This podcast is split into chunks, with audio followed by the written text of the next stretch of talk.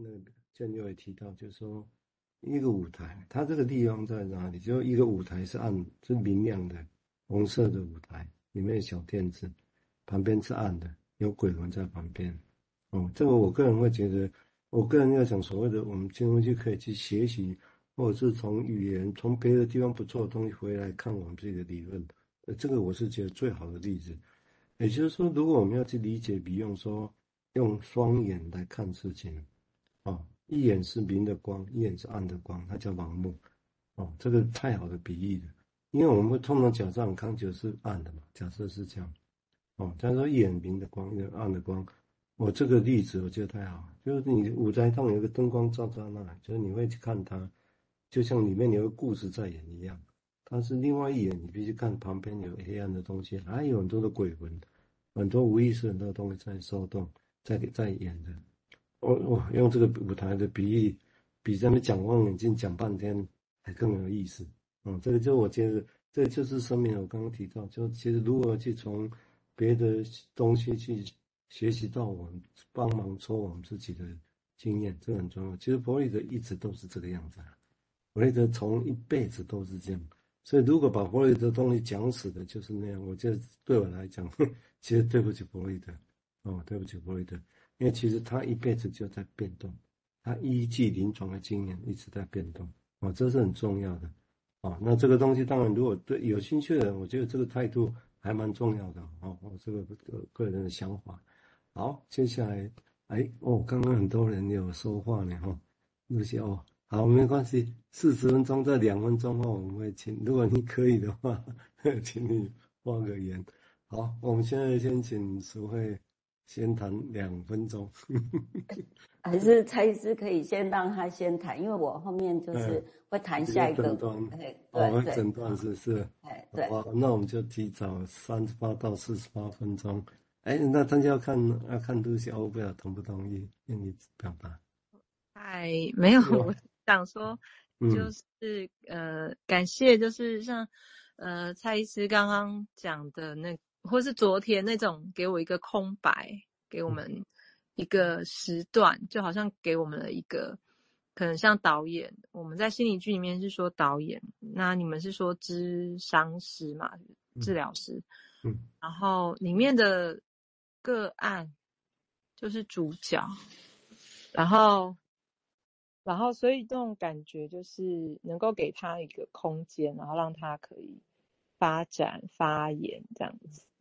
这样。然后您刚，所以我觉得，而且那个那个包容的那种含容的这种感觉，我觉得是也也是一种空。然后能够给个案他有这个自己像你们说的这种创意的这个这个部分，所以他不是只有看到他表面，可能也许。你说的潜意识，或者是他的那个动动作啊、肢体，可能带来的这些其他的讯息，这样子，我目前想到的，谢谢。嗯嗯，那你提到说创意，对我们来讲，抱歉，我直接问了啊，但是你如果觉得你就是随意就可以，好，那这是自由的。那就是说，你们会怎么样形容？比如说那种创意，如果对你的印象没记错，你是也是做，不知道是三个装模或装模效比。嗯，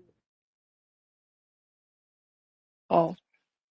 呃，对，我是做那个没有，就是其实我就是学心理剧。嗯、那呃，我觉得那个创意是，其实这就是我们呃心理剧里面就是它的最后的一个，应该是一个目标吧，就是一个自发性、嗯、带出等于个案的自发性这样子。然后那那个部分就很有创造力这样子。我觉得有的时候我们的确是会被限制住，就是嗯、可能我走不出来这样子。那但是当我们就像你们说的那个凝视，然后昨天好像是不是有讲到镜子？在心理剧里面我们会讲到的专业名词叫静观，有点像是把呃个案拉出来，然后呢，我们剧场当中会有人，也许是演他的替身，也许是演他的对角。然后呢，把这些东西摆出来，然后让他出去。我觉得比较像是用一种我自己觉得啊，是一种理性的那种角度来看一下这个东西，然后可能就是也许他像你们刚，我忘记您刚刚讲到什么，但是有点像是他自己找到他自己的出路这样子，大家。OK，所以静观指的是指镜子的镜，然后观照的观，是这个是这个字吗？OK，好。是。那这个地方也许有一些可以，那就我们一步一步来想这个事情。也就是说，刚刚提到自发性就有创造力，所以这是一个假设嘛。我想这个假设其实在在那个金融系也有啦，也假设说啊，如果自由之后，自由联想啊，啊，可以更自由联想，自由之后，其实就有很多的。事情会改变，会发生。那只是说，当然对金融系来讲，就会一直有一个可能也是问题，或者是一个，就为了避免说，好像这种东西是没有要病人痊愈这个概念哈。我们我们是完全开放的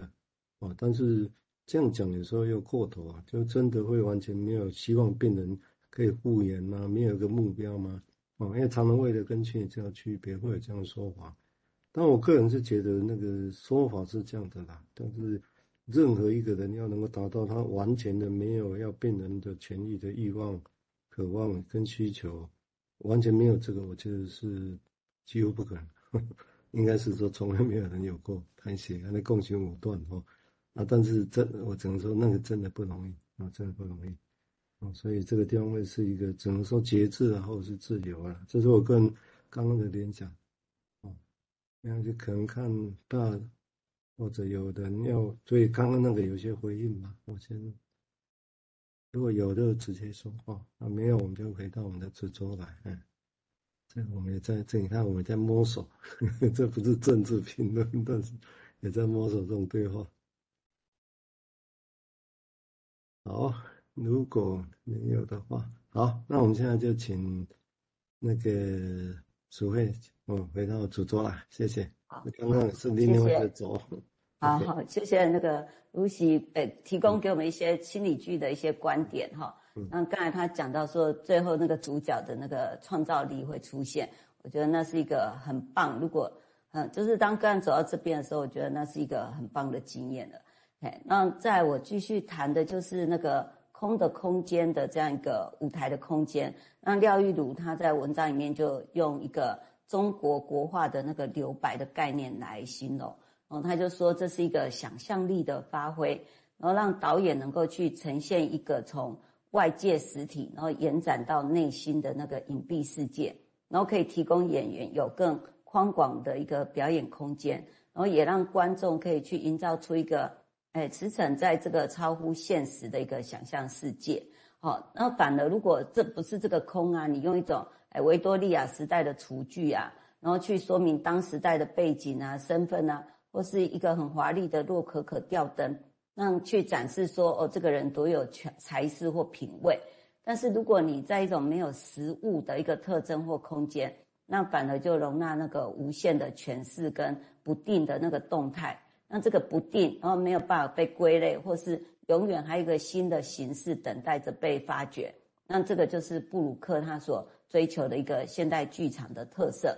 好，那在这边就是我们在用一个我们在精神分析的思考好了，就是就是刚才提到的那个国画中的一个留白，那它就会让我想到，就是我们会在那个有跟无、虚跟实之间，那那个留白就不是一种空白，而是。这个白是为了可以提供一种遐想的空间，那那个遐想在 Beyond 的一个理论里面是一个跟做梦一样一个很重要的一个观点。好，那 Beyond 他曾经使用过记词的一个术语，就是那个负性的能力，这个在我们的广播里面也讲过很多次哈，就是那个 negative 的可呃 capability 那个，然后就是说当有一个能够在一个不确定、神秘然后怀疑之中，但是他不急躁着。要去追寻一个事实或是一个理性，那这样对 Beyond 来说，那个负负的这个能力啊，它其实是在那个分析的情境的环境或事件里面啊，然后治疗师他去消除任何的期待，然后他是更关注在自己的开放直觉，然后去观察，然后然后对观察的意义进行一个自我的反思，然后所以 Beyond 他会认为说。诠释啊，如果说分析师太去相信自己有能力诠释或是去理解，那这是一个是